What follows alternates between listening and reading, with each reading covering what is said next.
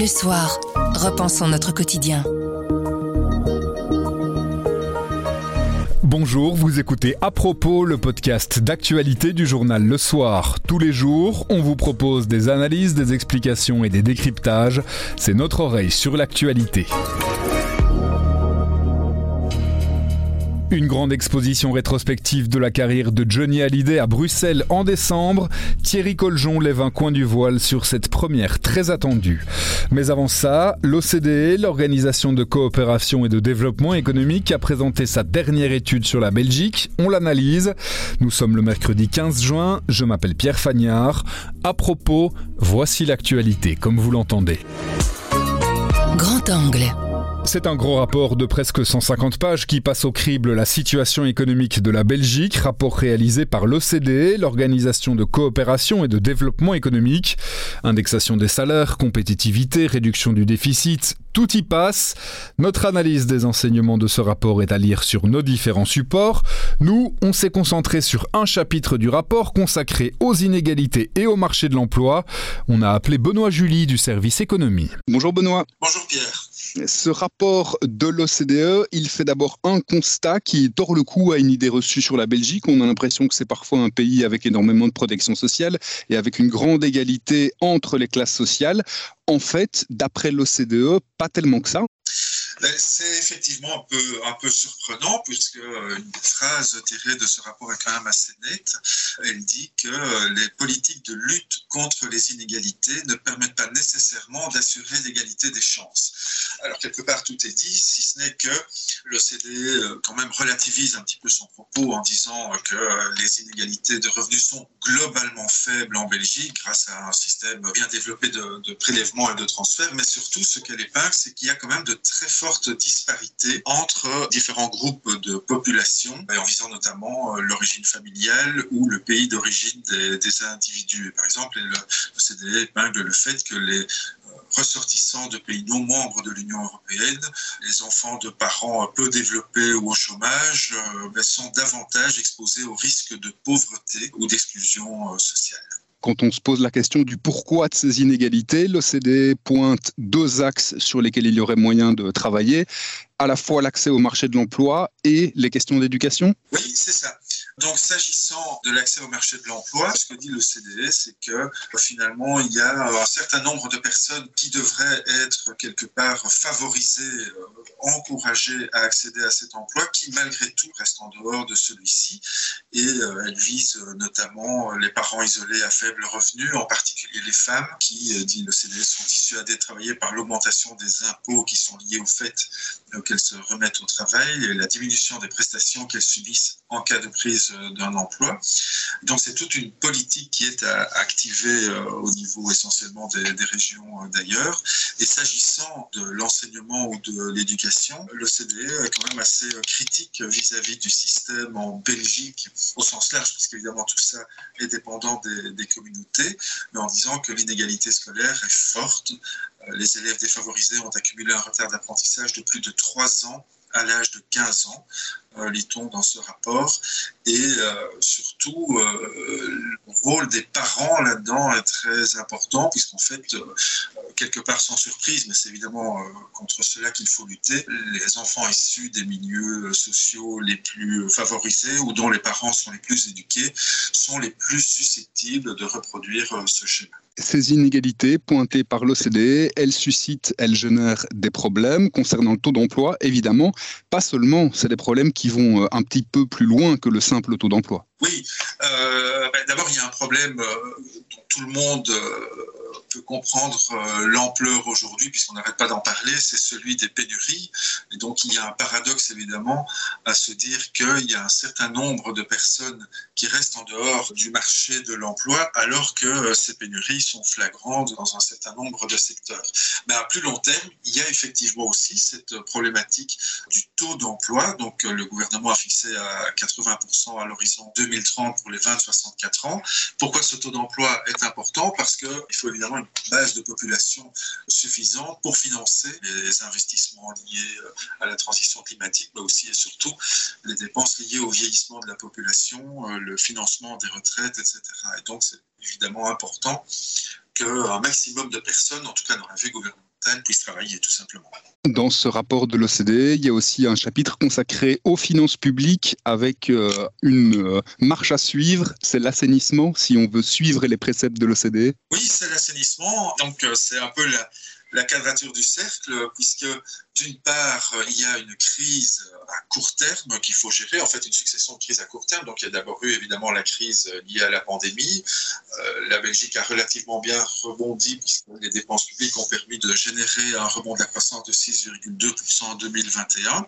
Mais maintenant, il y a la guerre en Ukraine, les conséquences de celle-ci sur l'énergie, évidemment, euh, sur l'inflation, de sorte que euh, la, croissance économique est anticipée à la baisse à 2,4% en 2022, 1% en 2023.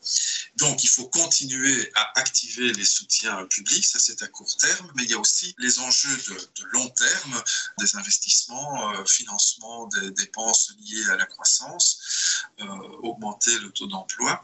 Et donc, le CDE, il va de ces propositions de réforme pour maintenir ces dépenses publiques dans les rails, et notamment un des points sur lesquels le CDE appuie souvent et de manière régulière, c'est la réduction des dépenses publiques qui représentent environ 55% du PIB en 2021 et qui sont, dit-elle, parmi les plus élevées de tous les pays de l'OCDE. Il est possible d'améliorer l'efficience de ces dépenses. Voilà, parmi les quelques points qui donnent à penser qu'effectivement, euh, les enjeux et les étapes qui se profilent devant le gouvernement euh, sont à la fois importants et compliqués à, à gérer. Merci beaucoup, Benoît. À bientôt.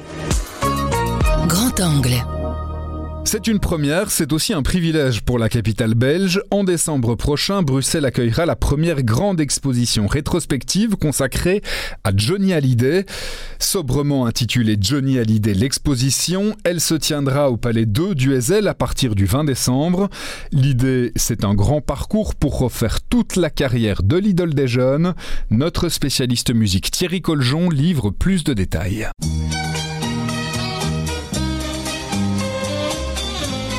Bonjour Thierry. Bonjour Pierre. Cette exposition Johnny qui arrive en primeur à Bruxelles, avant d'en savoir un peu plus sur le contenu, pourquoi cette primeur pour la capitale belge? C'est d'abord Bruxelles avant Paris qui ne verra cette exposition qu'en janvier 2024, donc un an après Bruxelles, donc durant un an, toute l'année 2023, les fans français de Johnny devront venir au Palais de OSL à Bruxelles, pour la simple raison que Laetitia Hallyday, a choisi la société belge Tempora pour mettre en scène cette vaste première grosse exposition de Johnny et que cette société a ses ateliers, ses studios, tous ses hangars ici à Bruxelles. Donc c'est beaucoup plus simple de tout faire venir à Bruxelles dans les ateliers, c'est-à-dire les motos de Johnny, la voiture Cobra de Johnny, il y aura les guitares, les costumes qui sont pour le moment entre Paris et Los Angeles. Tout ça sera centralisé ici à Bruxelles. C'est quoi l'idée? C'est un grand parcours pour revenir sur l'ensemble de la carrière de Johnny Hallyday? Voilà, c'est ça. C'est la première vraie grosse exposition rétrospective Johnny Hallyday. Il tiendra compte de tous les aspects de sa carrière, de sa vie. Ça s'appellera Johnny Hallyday l'exposition. Alors on me dit même que l'exposition, ce sera un parcours en forme de guitare, qui sera à la fois biographique bien sûr et, musical. Donc euh, les ayants droit ont obtenu pour une fois que les deux grosses sociétés qui gèrent euh, les musiques de Johnny, à savoir Universal et puis Warner, se sont entendus. Donc on entendra Johnny.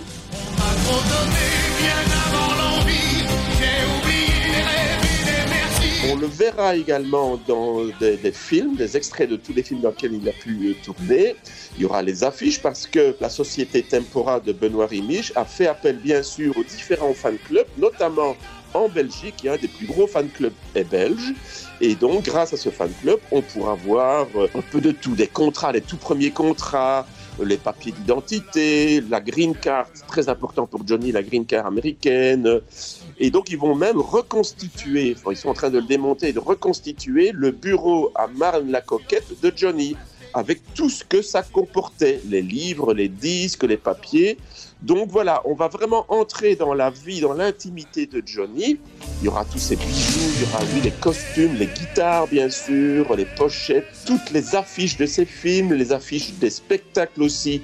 Il y aura des extraits des concerts et peut-être, je dis bien peut-être, un bar karaoké parce que là, l'organisateur doit encore s'entendre avec Brussels Expo pour les droits et les recettes. Et il y aura bien sûr, ça c'est très important pour les fans, une boutique une boutique où les fans de Johnny pourront se ruiner comme ils ont l'habitude de faire avec Johnny, avec des éléments euh, absolument exclusifs faits pour cette exposition. Dans le cadre de l'article que vous publiez, vous avez pu euh, interroger Jean-Claude Camus. Il revenait aussi sur l'attachement qu'a toujours eu Johnny Hallyday pour la Belgique. Voilà, durant 35 ans, Jean-Claude Camus a été son agent, concert, son manager. Jusqu'au contrat Warner, plus ou moins, là, il y a eu un petit froid. Et puis c'est Laetitia qui a été le recherché lors de la dernière tournée des Vieilles Canailles. Depuis lors, Jean-Claude Camus est un peu le conseiller de, de, de Laetitia qui a entièrement confiance en lui. Donc il nous a confirmé que Johnny qui était d'origine belge. N'oublions pas, Johnny n'a jamais été belge, il n'est jamais né en Belgique, il n'a jamais vécu en Belgique, mais bien son papa. Et donc, il a toujours eu énormément d'amour pour Bruxelles, aussi parce que chacun de ses concerts, euh, me confirmait Jean-Claude Camus, pour lui, c'était un événement parce qu'il y avait une chaleur, un accueil, un autre pareil. Donc voilà aussi une raison pour laquelle, d'après Camus, il est tout content que c'est Bruxelles qui est la primeur. Outre Johnny Hallyday, l'exposition, il y a d'autres projets qui sont euh, prévus, qui sont à venir Bon, il y a des projets qui étaient prévus, qui ont été abandonnés. Par exemple, il devait y avoir une comédie musicale qui s'appelait L'idole des jeunes, qui devait avoir lieu au Casino de Paris. Ça n'aura pas lieu, car visiblement, l'organisateur a été interdit d'exercer. Donc voilà, ça ne devait pas être très sérieux. Par contre, le spectacle Johnny Symphonique avec euh, Yvan Cassard, qui était le directeur musical de Johnny, euh, surtout le côté symphonique. Donc Johnny Symphonique qui existe en disque, qui a eu lieu récemment à Salle Playel, tournera en Belgique au printemps 2023, ainsi qu'en France. Alors tout le monde pense biopic à l'heure où celui d'Elvis sort. C'est vrai que ça marche toujours très bien les biopics. Alors Laetitia n'avait visiblement pas très apprécié la série Netflix qui a été faite sans autorisation. Mais par contre, euh, elle est en discussion pour le moment, c'est en train de se faire. Il y aura bien un biopic Johnny Hallyday. C'est les débuts, donc à mon avis, il ne sera pas avant 2024, euh, sinon 2025. Et on se demande, tiens, Johnny, le faire vivre en 3D. Euh, alors bon, Camus dit, moi je déteste ça, je supporte pas. Mais maintenant que les technologies ont évolué, notamment on l'a vu avec le spectacle ABBA à Londres. Euh, Laetitia écoute un peu et conseille et visiblement, si ça peut se faire, euh, pourquoi pas, parce que la demande est énorme. Pour ce qui est de l'exposition, on s'attend à plus d'un million de visiteurs, surtout si les Français débarquent. L'inconnu, ce sont évidemment le public flamand. Ça, on ne sait pas si vraiment les Flamands vont se déplacer en masse, parce que le budget est quand même de 12 millions d'euros pour cette expo, donc ce n'est pas rien. Mais les organisateurs sont pas trop inquiets. Ils se disent que maintenant, même les jeunes Flamands, même s'ils connaissent pas tout à fait Johnny, ils connaissent les tubes. Et la curiosité étant, on peut estimer qu'une minorité, malgré tout, de Flamands se déplacera bien au Palais 2. Au Palais 2, ce sera donc dès le 20 décembre C'est le 20 décembre. Alors, on peut déjà réserver cette place sur le site oui, oui, oui, point Johnny Hallyday l'exposition en un mot.com. Merci beaucoup Thierry. Merci Pierre.